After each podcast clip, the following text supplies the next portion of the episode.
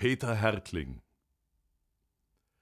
Ich höre Bachs Weihnachtsoratorium und wundere mich wieder, wie diese Musik das Kind, das um unseretwillen Kind bleiben soll, alles wissend und doch für einen erleuchteten Moment alles vergessend, aufnimmt und wiegt. Jauchzet, frohlocket auf, preiset die Tage, rühmet, was heute der Höchste getan. Lasset das Zagen, verbannet die Klage, stimmet mit Jauchzen und Fröhlichkeit an. So eröffnen Bubensoprane den großen Lobgesang. Das Kind soll Kind bleiben. Ein Wunsch, unmöglich und unwirklich, denn wir wissen, was wir dem Kind angetan haben und immer wieder antun werden.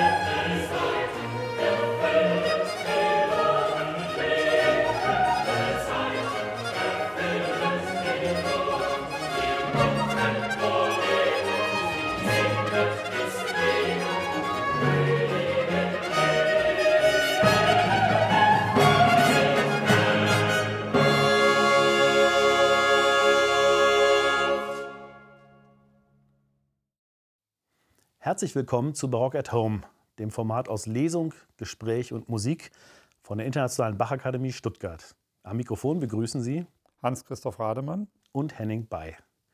Wir haben gerade eben einen Ausschnitt gehört aus deiner CD-Einspielung von Johann Sebastian Bachs Weihnachtsoratorium. Die CD ist 2018 erschienen mit einer illustren Solistenschar und der Gechinger Kantorei unter deiner Leitung beim Stuttgarter Label Karus. Karos hat auch das äh, Notenmaterial erstellt, das dieser Aufführung zugrunde liegt und dieser Aufnahme. Das war jetzt der Eingangschor des Weihnachtsoratoriums. Ja und Nein. Die Musik kennt jeder, aber der Text war jetzt ein ganz anderer. Das müssen wir, glaube ich, erklären. Ja, das Stück aus dem Weihnachtsoratorium, Jauchzit vor Loget Nummer 1, ist einfach eine Zweitverwertung. Die erste Fassung haben wir jetzt aber gehört, also die Vorlage haben wir gehört.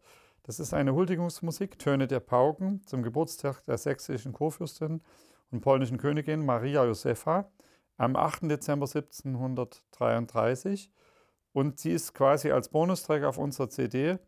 Wir wollten damit nochmal einen kleinen Hinweis geben äh, darauf, dass das Weihnachtsoratorium aus zahlreichen Zweitverwertungen besteht, was aber überhaupt nicht bedeutet, dass das irgendetwas mit der Qualität zu tun hat, sondern das sind einfach äh, Dinge, die sich daraus erklären, dass ja der Komponist in der Zeit von Bach immer davon ausgehen musste, dass er ein Stück notiert mit großen Mühen, das dann nur ein einziges Mal gespielt werden konnte. Und so waren natürlich die Komponisten auch riesig froh, wenn sie ihre Stücke ein oder zwei oder dreimal benutzen konnten. Und möglicherweise wird spekuliert, dass es auch Bach schon irgendwie im Kopf hatte, dass er noch was damit machen will, mit dieser Huldigungsmusik.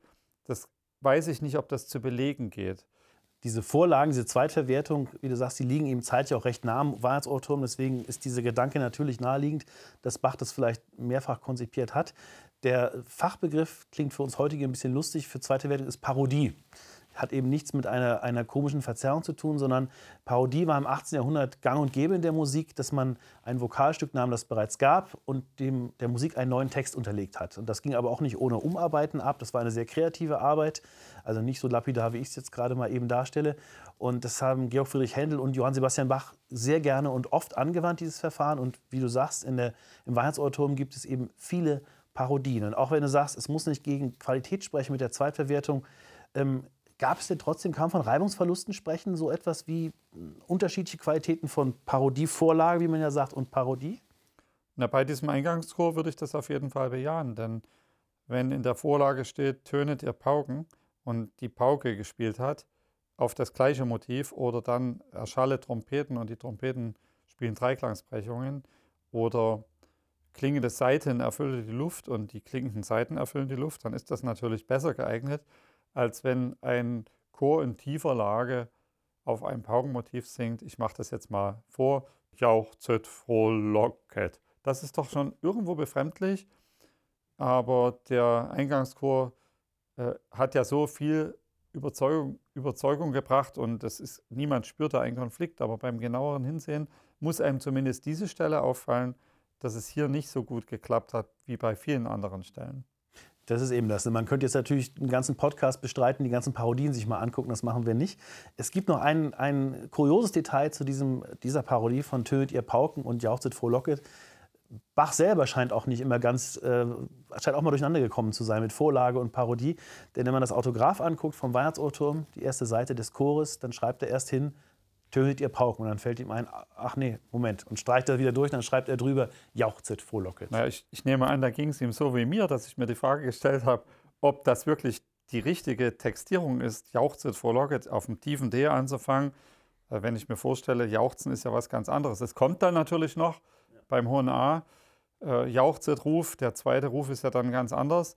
Aber irgendwie überzeugt mich diese Textierung im Weihnachtsauto eigentlich gar nicht. Aber ich meine, das ist eine Frage, die man sich nicht stellen muss. Der Chor hat ja seine Wirkung oft genug unter Beweis gestellt. Na klar, na klar. Ähm, du hattest ja vorgeschlagen, dass wir am besten mal dieses WO so in Teilen durchgehen, dass wir uns jeden Teil ein bisschen angucken und stellvertretend uns Stücke dazu aussuchen. Hast du so ein bisschen eine Auswahl getroffen. Ich möchte vorher noch mal ganz kurz auf die Aufführung dieses Werkes kommen. Es ist ja interessant, heutzutage wird es gerne in der Adventszeit oder vielleicht kurz vor Weihnachten aufgeführt, entweder an zwei Abenden, Teil 1 bis 3 an einem, 4 bis 6 am zweiten oder 1 bis 3 und 6 an einem Abend. Und bei Bach war es ja ganz anders, 1734, 35 bei dem Jahreswechsel. Wie, wie hat das denn Bach gemacht? Äh, er hatte sich einen guten Plan gemacht, dass er in der gesamten Weihnachtszeit diese Musik äh, beigegeben hat. Am ersten bis dritten Weihnachtsfeiertag Kantate 1 bis 3. Also jeden Tag eine Kantate im Gottesdienst, dann am Neujahrstag eine Kantate, am Sonntag nach Neujahr und zu Epiphanias, beziehungsweise am Sonntag vor Epiphanias. Das passte ja damals ganz ausgezeichnet vom Termin dann hinein, sodass über einen längeren Zeitraum das Publikum bzw. die Gemeinde in Leipzig sich mit dem Inhalt des Weihnachtsgeschehens reflektiert beschäftigen sollte und dazu ist ja die Musik gemacht. Das Interessante ist ja, ähm, es wurde ja an beiden äh, Kirchen, also St. Thomas und St. Nikolai, gegeben, und zwar im Haupt-, also im Frühgottesdienst und im Nachmittags- und Vespergottesdienst. Es alternierte immer, fing in St. Nikolai an. Und der Effekt war dann leider der, am dritten Weihnachtstag und am Tag nach Neujahr gab es keinen Nachmittagsgottesdienst. Das heißt, die, die nur in St. Thomas waren, die haben zwei Teile verpasst. Also nur wer in St. Nikolai war, konnte das ganze Werk auch wirklich hören über diese 13 Tage hinweg. Ähm, kommen wir doch jetzt mal zur Musik die du ausgesucht hast. Kommen wir zum ersten Teil. Da hast du stellvertretend für diesen Teil den Schlusschoral Ach mein Herz, liebes Jesulein ausgesucht. Den hören wir uns erst einmal an.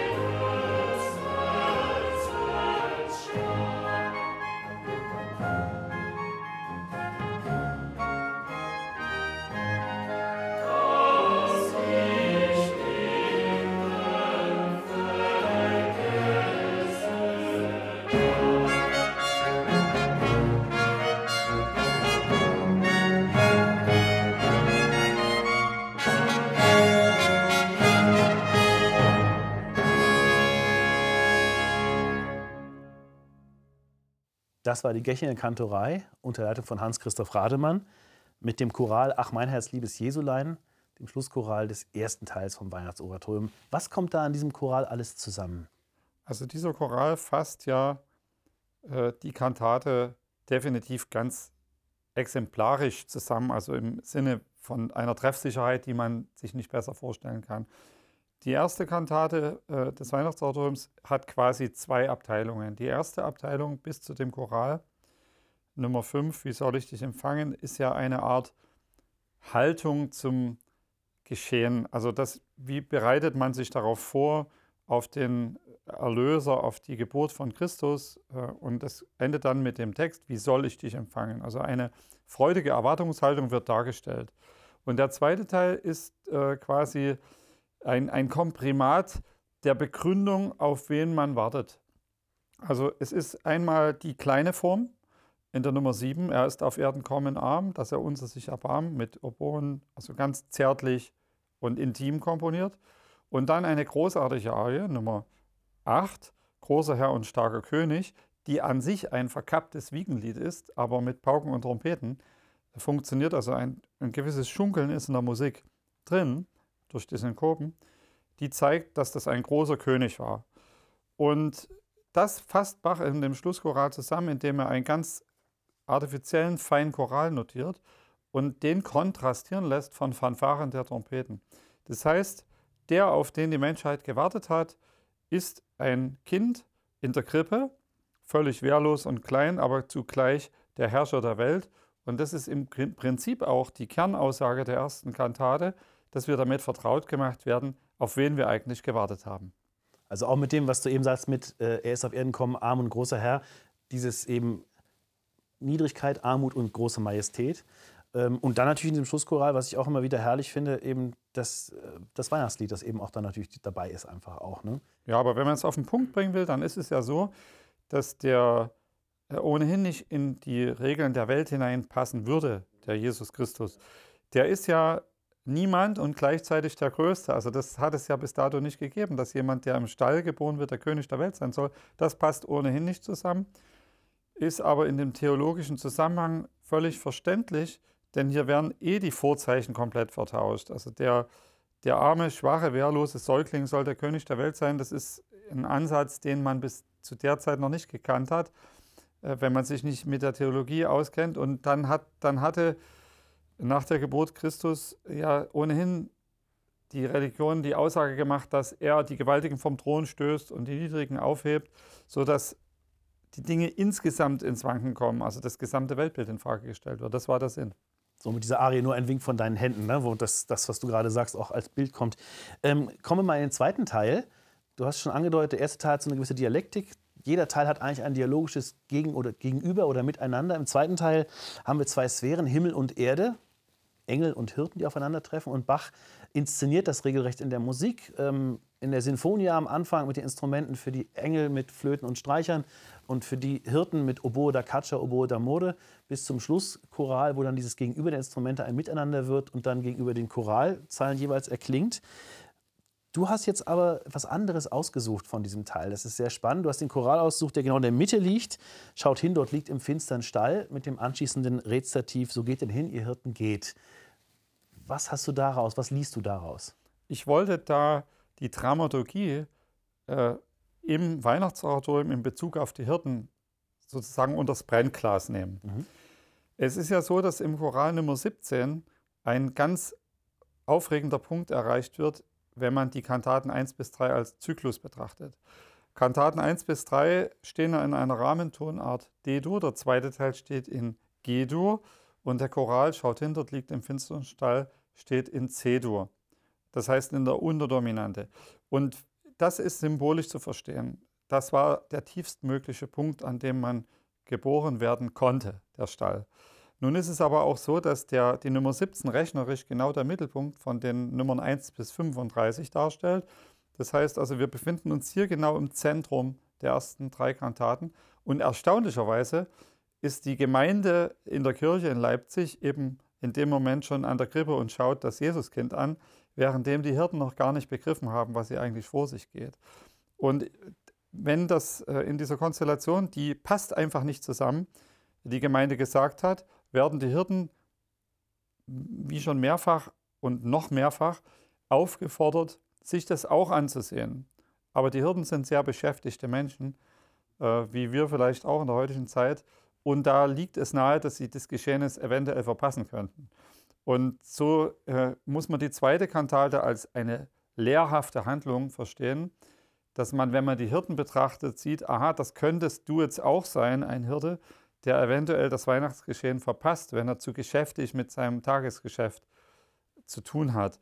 Und das scheint mir an dieser Konstellation besonders spannend und vor allen Dingen in der Hinsicht, dass die Hirten ja in ihrer eigentlichen Kantate, denn hier geht es hauptsächlich um die Hirten, es nicht schaffen, nach Bethlehem zu laufen. Also sie schaffen es in ihrer Kantate nicht. Ich finde diese Betrachtungsweise sehr spannend von dir, vor allen Dingen, wenn man zum Beispiel jemanden wie Albert Schweitzer nimmt, der hat sozusagen das genau andersrum gedreht, was mich natürlich gar nicht überzeugt und ich glaube dich auch nicht. Er hat gesagt, ja, das Lied danach, Schlafe mein Liebster, das singt ja Maria, das muss in den dritten Teil, das muss in Unzicamo Island, äh, das passt ja da gar nicht hin. Und er hat, glaube ich, ganz überlesen, dass eben in diesem Rezitativ vorher, so geht denn hin, die Hirten geht, dass es ja anmoderiert wird ne, und singt ihm dieses Lied. Also es ist wirklich auch klar, dass Schlaf mein Liebster muss da genau dahin, wo es eben ist. Und er hat sozusagen von der falschen Ecke aufgezäumt, während du es halt von der Handlung der Hirten siehst und sagst, die haben das verschlafen. Die, die kommen da einfach nicht, nicht hin, wo sie hin sollen. Ja, einige haben es begriffen und andere haben es verschlafen. Und wenn man so will, ist die Altstimme, die dort Schlafe mein Liebster singt, äh, möglicherweise ein Mitglied der Gemeinde, die schon vorher gesungen hat, schaut hin, dort liegt im finsteren Stall. Aber das ist völlig abgekoppelt von dem Thema der Hirten.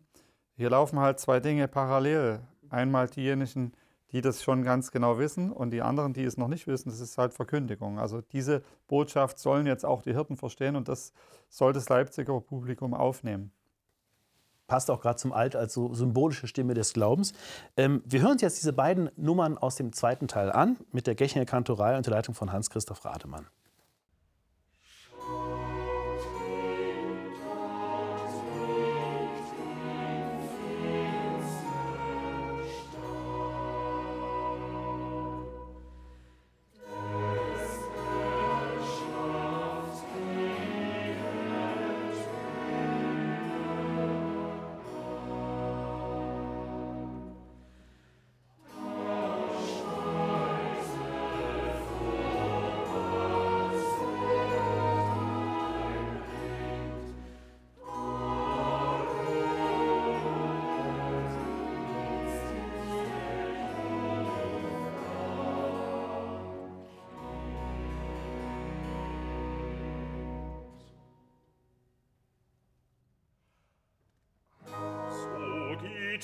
hin, ihr Hirten geht, dass ihr das Wunder seht und findet ihr des höchsten Sohn in einer harten Krippe liegen. So singet ihm Kaiser,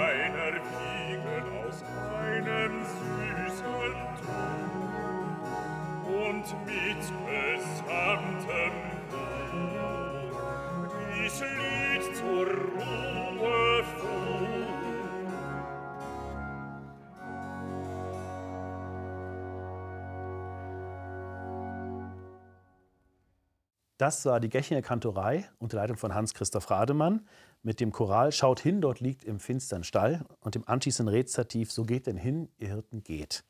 Wir selber gehen auch, und zwar weiter zum dritten Teil des Weihnachtsoratoriums.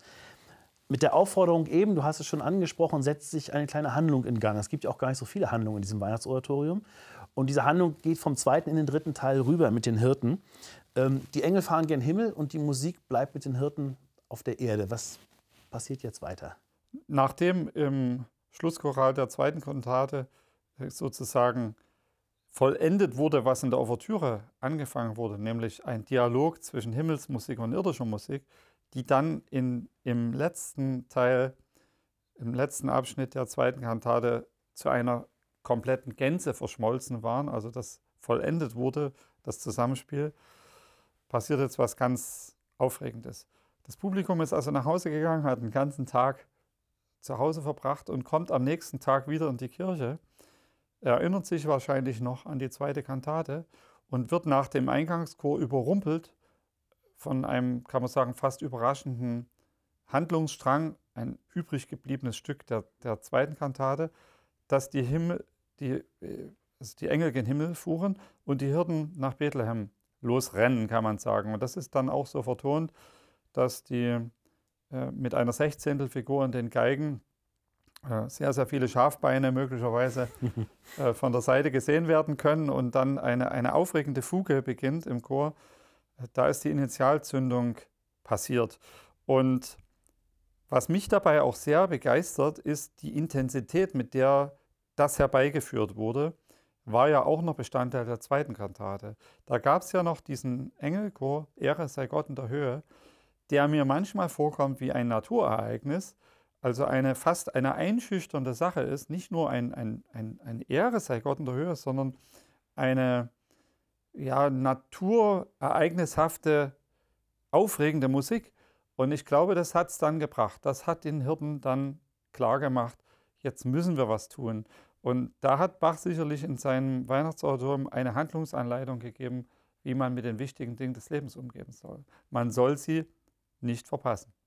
Also wirklich so ein bisschen der Einbruch von etwas Erhabenen, was du auch sagst, was so über die Hirten kommt, wo sie es dann wirklich auch dann kapieren und dann eben diese Lehre auch draus ziehen können. Ähm, hören wir uns mal gleich ein bisschen Musik aus dem dritten Teil an. Und zwar das äh, Evangelistenrezitativ Und sie kamen eilend und die darauf folgende Arie Schließe mein Herz, dies selige Wunder.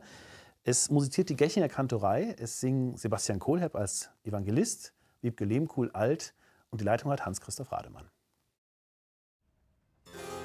Und sie kamen eilend und funden beide, Mariam und Josef, dazu das Kind in der Krippe liegen. Da sie es aber gesehen hatten, breiteten sie das Wort aus, welches zu ihnen von diesem Kind gesaget war. Und alle, für die es kam, wunderten sich der Rede, die ihnen die Hirten gesaget hatten.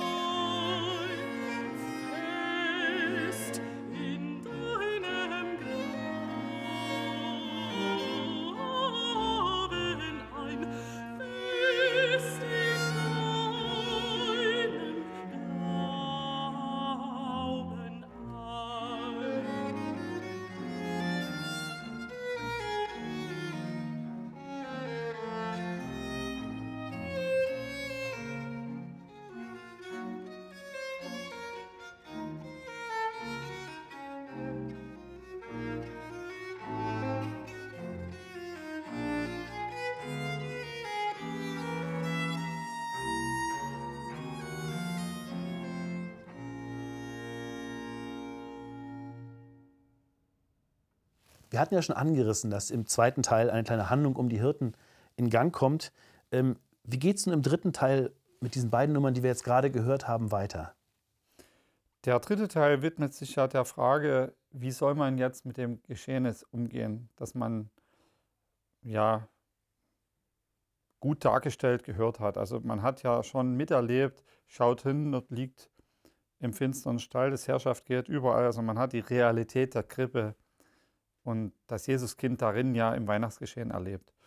Und jetzt soll man ja dieses Geschehen nicht einfach nur ansehen, sondern man soll es sich zunutze machen. Der Hörer soll damit umgehen. Und da wird hier genau erklärt, wie. Man soll das in sich aufnehmen. Und zwar beispielhaft hat es Maria vorgelebt. Die hat in dem Rezitativ, das wir gerade gehört haben, am Schluss gesagt, oder es wurde über sie gesagt, sie bewegte diese, diese Worte in ihrem Herzen. Und an dieser Stelle erklang eine Katabasis in, in der Bassstimme, also eine tiefe Versenkungsfigur, so würde ich das mal ausdrücken, die ja eine Abwärtsfigur, die ein, ein tiefes Verinnerlichen darstellen kann. Ein in sich versenken. Und dem Hörer, der genau zugehört hat, äh, ist vielleicht aufgefallen, dass in diesem Rezitativ dreimal äh, eine Musik erklang, die wie so eine, ein Anker hinunterlassen wirkte. Da, da, die, da, da, da, da. Also in die, in die Tiefe hinunter. Ich habe jetzt leider zu tief angefangen zu singen, konnte ich den tiefen Ton nicht erreichen. Äh, aber ich denke, man kann sich das vorstellen. Und so wurde dreimal gezeigt, versenke dieses Geschehnis in deinem Unterbewussten. So, und wenn, wenn das jetzt im Innersten verwurzelt sein soll, dann muss, soll das im Herz sein. Und deswegen heißt das auch in dieser Arie, schließe äh, die selige Wunder in deinem Herzen ein. Und das ist eine ganz besondere Arie, da hat Bach sehr viel Energie verwendet. Er hat das Original geschrieben, dieses Stück. Das ist ein Trio, Violine, Solo, Alt, Bass und meistens auch dreistimmig geführt, sodass der Alt eingeschlossen ist in der Mitte zwischen dem Geigensolo und dem Bass. Und an einigen Stellen spielen dann die selige Wunder in deinem Herzen ein, Violine und Alt unisono. Und da ist das buchstäblich so gemeint, dass die Stimmen dann in sich eingeschlossen sind, dass sie miteinander verschmelzen zu einer Einheit. Und da ist das praktisch der Gedanke, dass man das in sich eingeschlossen hat, den Bach auf diese Weise musikalisch gestaltet. Also auch eine Art Unio Mystica, wie man so gerne sagt, also diese mystische Verschmelzung der Seele des Menschen mit Gott. Dass man da wirklich in diesem musikalischen Bild, das hat Bach also sehr, sehr eindrucksvoll gemalt in seiner Komposition. Ähm, jetzt kommen wir in den vierten Teil und der fällt ja in mancher Hinsicht ein wenig aus dem Rahmen. Also von der Instrumentation her wird einem sofort auffallen, im Eingangs- wie im Schlusschor sind da Hörner dabei. Das ist sonst gar nicht im Weihnachtsoratorium der Fall, da ist es eben so. Ähm, aber auch von der Thematik her, auf den ersten Blick, wenn man oberflächlich nur drauf guckt, hat man das Gefühl, hat das was mit Weihnachten zu tun? Worum geht es hier eigentlich überhaupt? Was ist das für ein Teil, dieser vierte Teil am Neujahrstag? Das ist vielleicht der eindeutigste Beleg dafür, diese Kantate, wie genau dieses Werk konzipiert wurde als eine Gesamtheit. Denn hier wird erklärt, was der Name Jesus oder Heiland bedeutet. Der Name Jesu ist hier das Thema und er wird reflektiert in verschiedenster Art und Weise. Ich habe mir da mal ein paar Stichworte notiert. Äh, mein Jesus heißt mein Hort, mein Jesus heißt mein Leben. Äh, und das sind nur ganz wenige Beispiele, die zeigen, auch, es wird dann auch beschrieben in den Rezitativen, was es damit auf sich hat. Und das Ganze beginnt im Rezitativ, als gesagt wird, da ward sein Name genennet Jesu, Jesus. Und dort drum geht es in der Kantate, was ist das für ein Name und was verbirgt sich hinter diesem Namen? Das ist das Rezitativ ähm, Nummer 37 und da acht Tage um waren, was du jetzt gerade so ein bisschen beschrieben hast. Ähm, du hast ja auch dazu noch ausgesucht dann das Rezitativ mit Choral Emanuel, o süßes Wort, wo das Ganze dann noch weiter ausgedeutet wird. Ja, das ist ein Dialog zwischen der Bassstimme und dem Sopran.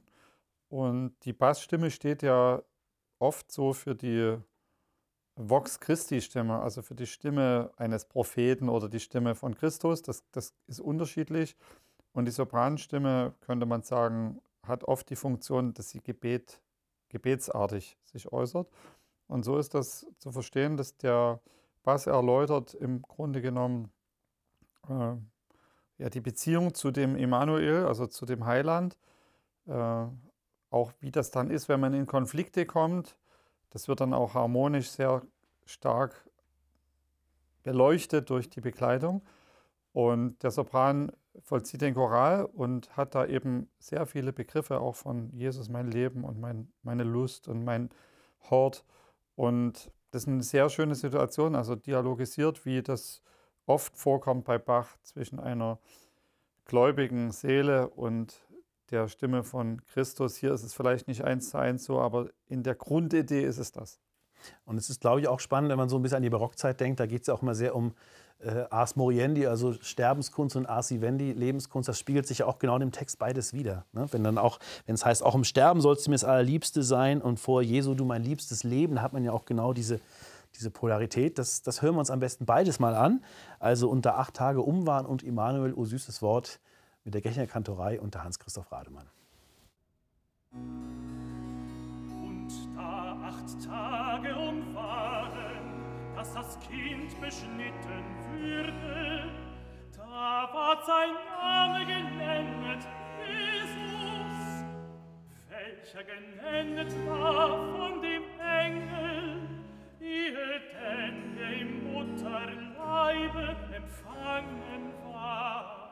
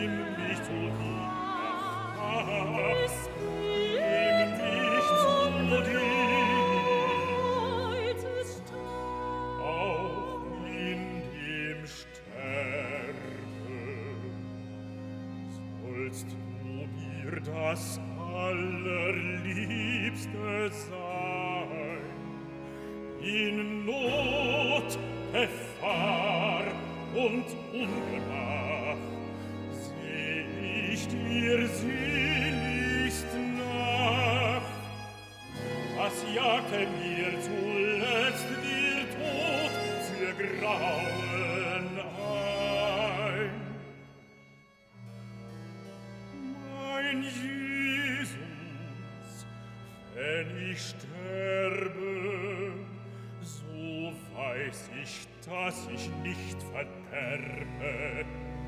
Dein Name steht in mir geschrieben, Ihr hat des Todes Furcht vertrieben.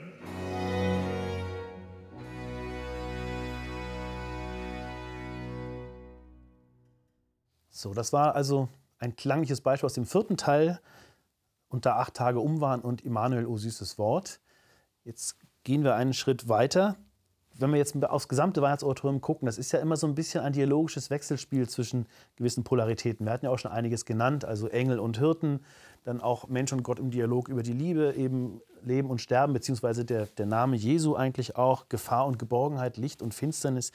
Ähm, dieser vierte Teil ist aber, wenn wir darauf nochmal jetzt so von oben blicken aus der Vogelperspektive, der hat ja keine wirkliche Handlung, er ist eine Reflexion eigentlich. Ja, ich könnte nochmal darauf zurückkommen, dass es eben äh, hier tatsächlich um die Erläuterung geht, wer ist dieser Heiland, wer ist der Jesus und was für was sieht man ihn an? Also, dass er eben der Erlöser ist, der Heiland, Heiland im Sinne von heilen und ähm, auch ein Gegenüber, äh, mit dem man in Dialog treten soll. Und dann gibt es ja eben auch diese Arie, die wir als Echo-Arie immer wieder bezeichnen, die eben ja für den Barock eigentlich, für das Zeitalter des Barock symbolisch zu verstehen ist, im Weihnachtsautor vielleicht die barockeste Stelle. Und da unterhält sich der Sopran tatsächlich im Gebetsform mit, mit dem Jesuskind und kriegt dann auch Antworten, entsprechende Antworten. Und das ist für mich eigentlich immer wieder das Zeichen, wie kommunikativ eigentlich Bach das gedacht hat.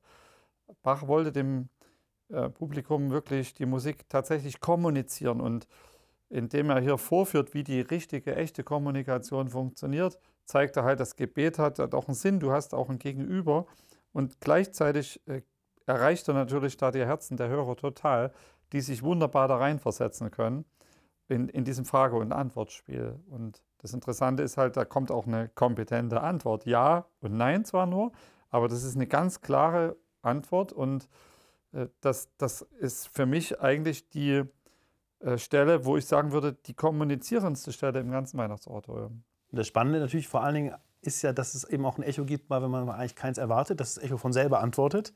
Also dass man in einem Teil, wo es keine Handlung zu geben scheint, auf einmal eine unmittelbare Handlung hat. Eben wie du sagst, das Dialogischste überhaupt in diesem ganzen Stück. Ähm, der fünfte Teil ist für den Sonntag nach Neujahr geschrieben. Interessanterweise am kleinsten besetzt im Orchester, nur zwei Oboen, Streicher und Continuo. Ähm, auch der einzige Teil, der, du hast ja oft den Begriff der Kantate verwandt, der wirklich dem Leipziger Kantatenmodell von Bach folgt, also mit großem Eröffnungschor und vierstimmig schlichtem Schlusschoral. Und äh, hier geht es äh, um, um Licht und Schatten. Und da hast du vier Stücke ausgewählt, um das so ein bisschen zu verdeutlichen. Erstmal die, die Erzählung des Evangelisten, da Jesus geboren war zu Bethlehem, dann den Chor, wo ist der neugeborene König der Jüden und den Choral Dein Glanz all Finsternis verzehrt. Die drei hängen ja zusammen. Und dann aber auch den Schlusschoral, ganz wichtig, dieses ganzen Teils, zwar ist solche Herzensstube. Was wird in diesen Sätzen thematisiert? Also gut, Licht und Finsternis haben wir so ein bisschen schon angerissen, aber wie macht Bach das? Ja, führt erstmal natürlich vor Augen, dass da, wo Licht ist, auch Schatten sein muss. Und je heller es wird, desto dunkler könnte der Schatten werden. Das ist aber hier natürlich nicht nur wie in der Natur gedacht, sondern das ist die menschliche Natur, die hier beleuchtet wird, dass eben äh, auch dort eine Gefahr lauert auf das Jesuskind, die, die dort beleuchtet wird in der Finsternis des Herzens, vielleicht von jemand, der darauf neidisch ist, da der, dass der der Herrscher der Welt kommen könnte. Das ist der Herodes. Der wird hier als Symbolfigur gebraucht, natürlich auch, kommt ja in der Weihnachtsgeschichte vor, aber er wird da als eine gewisse Bedrohung dargestellt des Jesuskindes.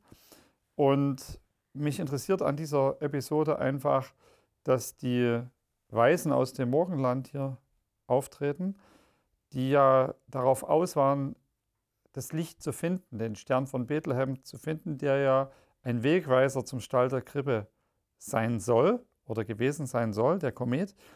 Und äh, sie gehen eben zu Herodes hin und fragen ihn, wo das eben ist, das Jesuskind. Und die Antwort, die ihnen dann der Altern später gibt, ist eben, wohl euch, die ihr das Licht gesehen, es ist zu eurem Heil geschehen.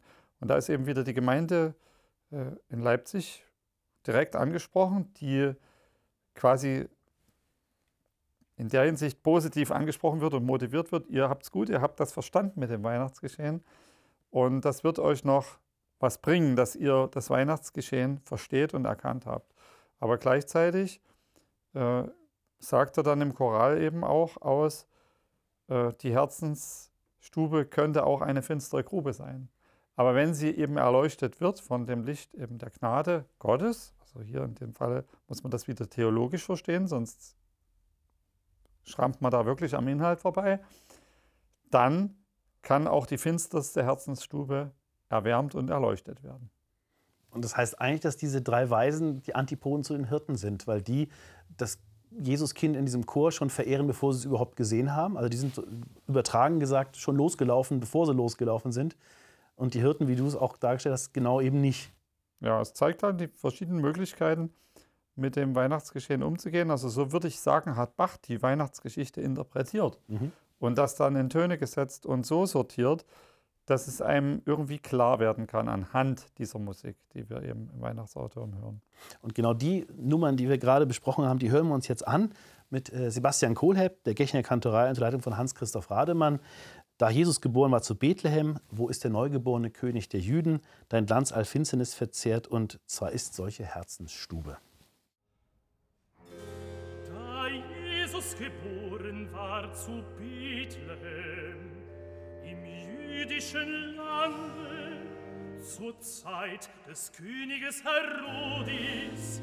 Siehe, da kamen die Weisen vom Morgenlande in Jerusalem und sprachen, Wo, wo, wo ist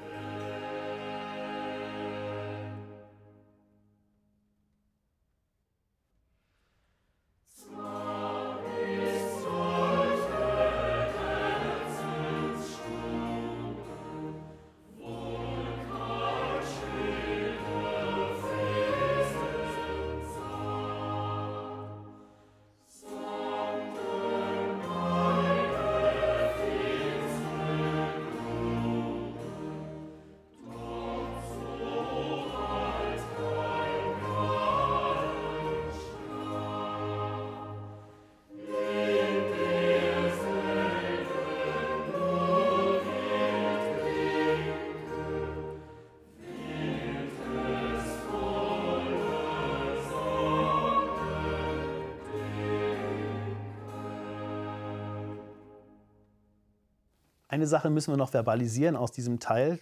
Können wir uns dann zwar nicht anhören, aber man kann ja die CD sich in ganz anhören, in Gänze anhören. Das ist sicherlich sowieso zu empfehlen.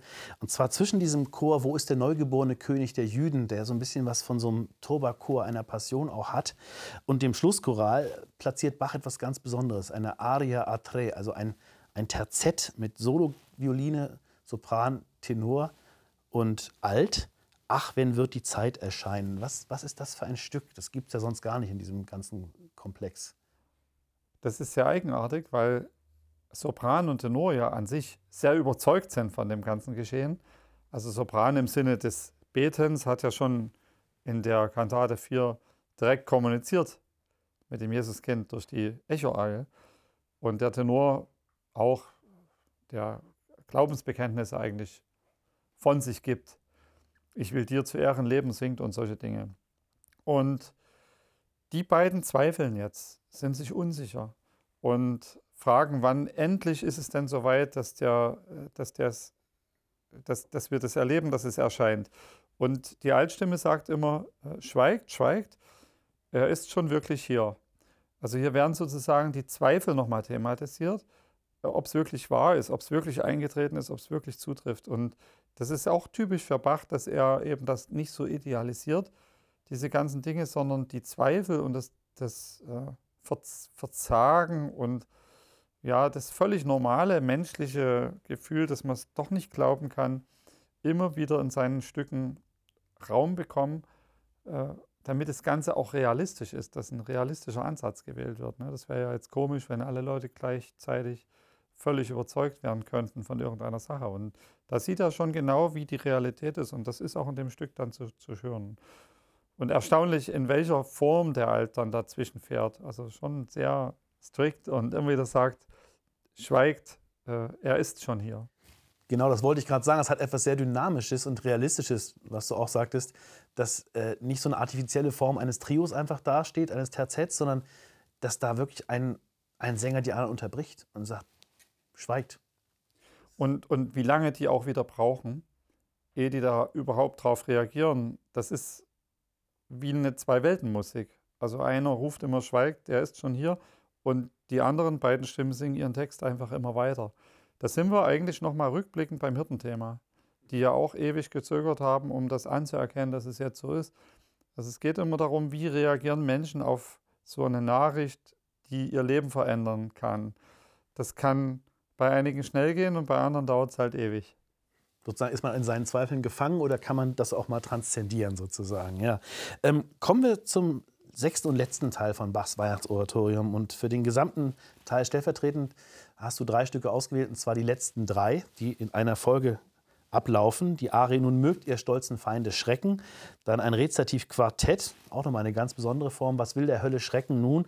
Und schließlich der Schlusschoral, nun seid ihr wohl gerochen. Und gerochen natürlich im Sinne von gerecht und nicht riechen. Was passiert in diesen drei aufeinanderfolgenden Nummern, die dann das ganze Oratorium beenden?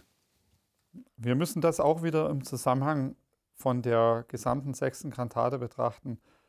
Äh, in der sechsten Kantate geht es eigentlich nochmal darum, äh, die Effekte der Geburt von Christus genauer zu erklären. Und dass dadurch, dass Christus in die Welt gekommen ist und auch dadurch, was dann mit ihm passieren wird, er kommt ja nicht einfach nur in den Stall in der Krippe, sondern er kommt ja in die Welt, um dann die Passion zu erleiden, sich also kreuzigen zu lassen und die, die Menschheit in gewisser Weise zu erlösen. Damit äh, entsteht eine Spannung zwischen dem, was, was Jesus tut durch die Geburt und den Widersachern, also die hier ihm gegenüberstehen. Das ist die Sünde, das ist der Tod, das ist die Hölle und das ist der Teufel. Äh, also finstere Mächte, könnte man sagen. Und da haben wir wieder das Thema Licht und Schatten.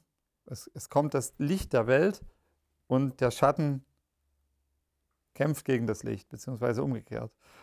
Und in dieser Kantate wird dann für, symbolisch für das Düstere und Dunkle der Auftritt des Herodes zu bewerten sein, der ja äh, eine Lüge dann formuliert und sagt, also sagt mir, wo das Kind geboren ist, ich, ich will ihn auch anbeten. Aber was er dann eigentlich machen wollte, kennt man ja aus der Geschichte, der, aus der Bibel auch, dass er eben dann den Kindermord zu Bethlehem befohlen hat und alle Kinder hat umbringen lassen, um möglichst eben auch diesen Jesus mit dabei zu erwischen, den er unbedingt vermeiden wollte, weil er Angst bekommen hat.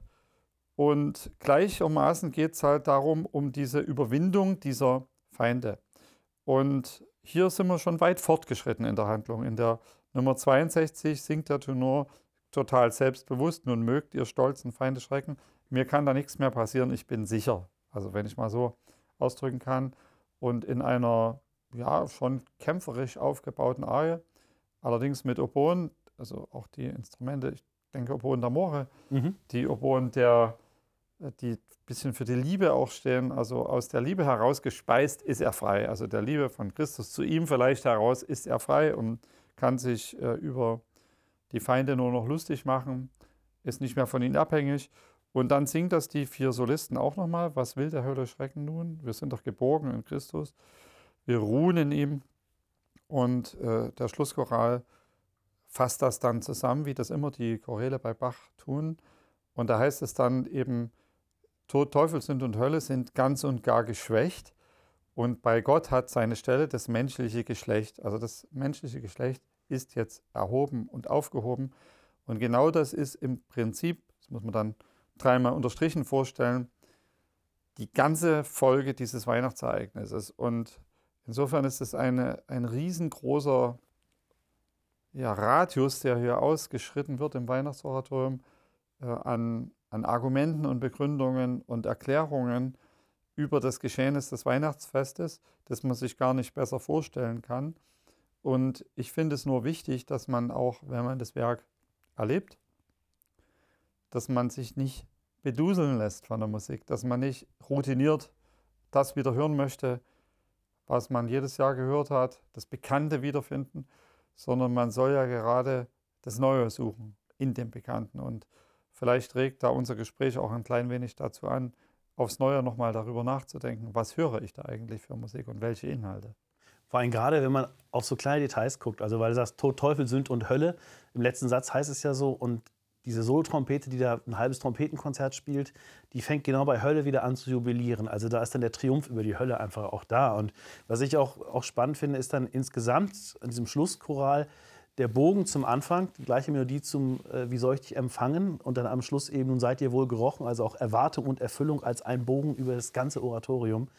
Und wie du eben richtig sagst, es gibt so viele Dinge, die man immer wieder neu entdecken kann. Und dafür lohnt es sich auch eben nicht einfach sich zurückzulehnen und zu sagen, ich habe jetzt nebenbei das Weihnachtsoratorium von Bach laufen, sondern man sollte ein bisschen mehr damit anfangen. Ja, dafür ist ja die Musik gar nicht gemacht, dass man sie äh, zur Unterhaltung nebenbei hören sollte, äh, sondern das ist an sich was, worüber man auch nachdenken soll. Und wenn man den Schlusschoral einmal äh, in seiner Optik der Partitur genauer anschaut und auch anhört, dann ist ja da ein Motiv in der Trompete äh, eingeschrieben, das auch in, einer, in der vorhergehenden Arie schon vorkam, in der Tenorarie, mit so einem äh, kleinen Dach, da, da, da, da, da, dam, bam. Fängt so von oben an, das kam auch in der Oboenarie vor. Und dann steigt die Musik in Dreiklängen nach unten, erreicht den tiefsten Punkt und darauf reagiert die Bass, das Basso Continuo mit einer wilden Sechzehntelfigur, sodass ich glaube, dass Bach im Grunde genommen hier auch den Kampf äh, von, de, also der, der hellen Mächte mit dem Kampf der dunklen Mächte vertont hat. Also sozusagen, als würde man von oben nach unten in etwas hineinstechen und dann, äh, wenn man sich den Satan als, als eine, ein Drache vorstellen würde, dann würde sich dieser Drache in der Tiefe winden. Also das höre ich dort in dem Kopfmotiv des Chorals als hochdramatische Geste in der Partitur. Es ist ausgezeichnet, dass du das hörst, denn es gibt ja die These, dass es eine Parodie ist, dieser Satz von einer Michaelis-Kantate, also Michael, der den Drachen besiegt hat. Das passt dann natürlich wie die Faust aufs Auge. Dann wäre das äh, fast schon der Beleg für meine Hypothese. Genau. Also dann hören wir jetzt diese letzten drei Stücke mit Regula Mühlemann, Wiebke Lehmkuhl, Sebastian Kohlhepp und Michael Notsch, der Gecher Kantorei und Hans-Christoph Rademann. Und danach sozusagen als Bogen in das Heute eine Lesung noch von einem Gedicht von der Theologin Dorothee Sölle. Die hat dieses Gedicht über das Weihnachtsoratorium im Bachjahr 2000 geschrieben und schlägt damit sehr eindrucksvoll, wie ich finde, den Bogen von Bach in unsere heutige Zeit. Legt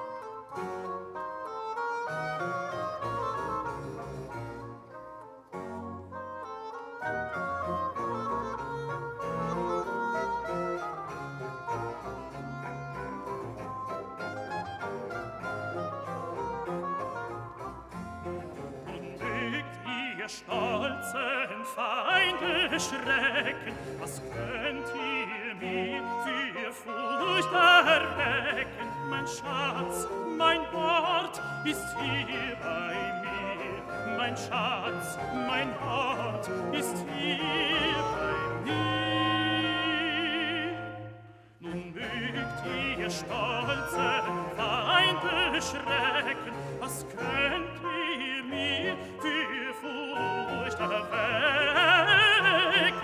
Schatz, mein Hort ist hier, mein Schatz, mein Hort ist hier bei mir.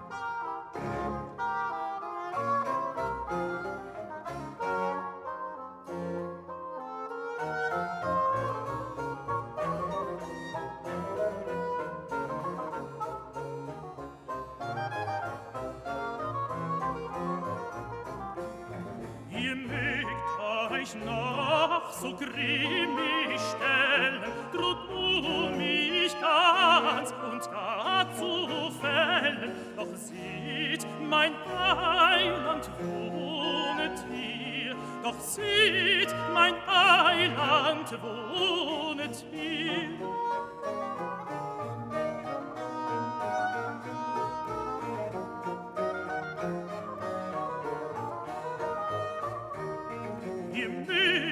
Euch noch so grimmig stellen, droht nur mich ganz und gar zu fällen. Doch seht, mein Heiland wohnet hier. Doch seht, mein Heiland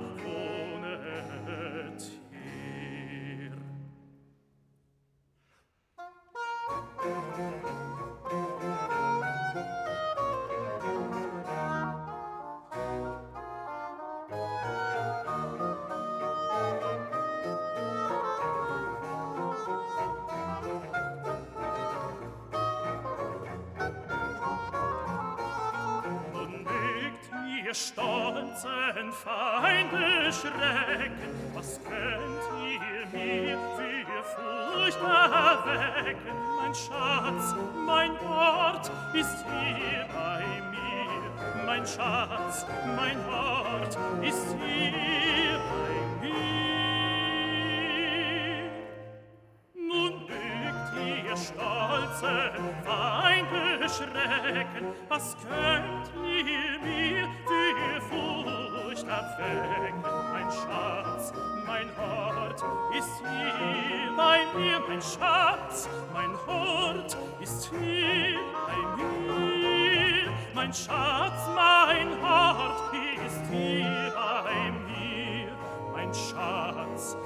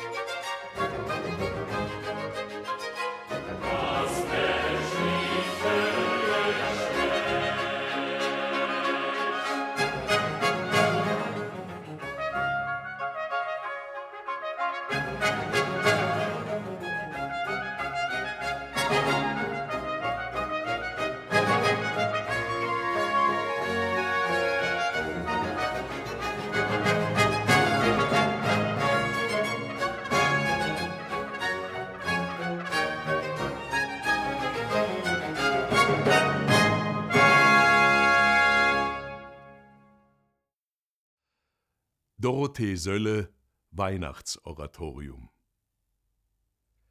Trompeten und Pauken, Königsinstrumente, man benutzt sie in Palästen.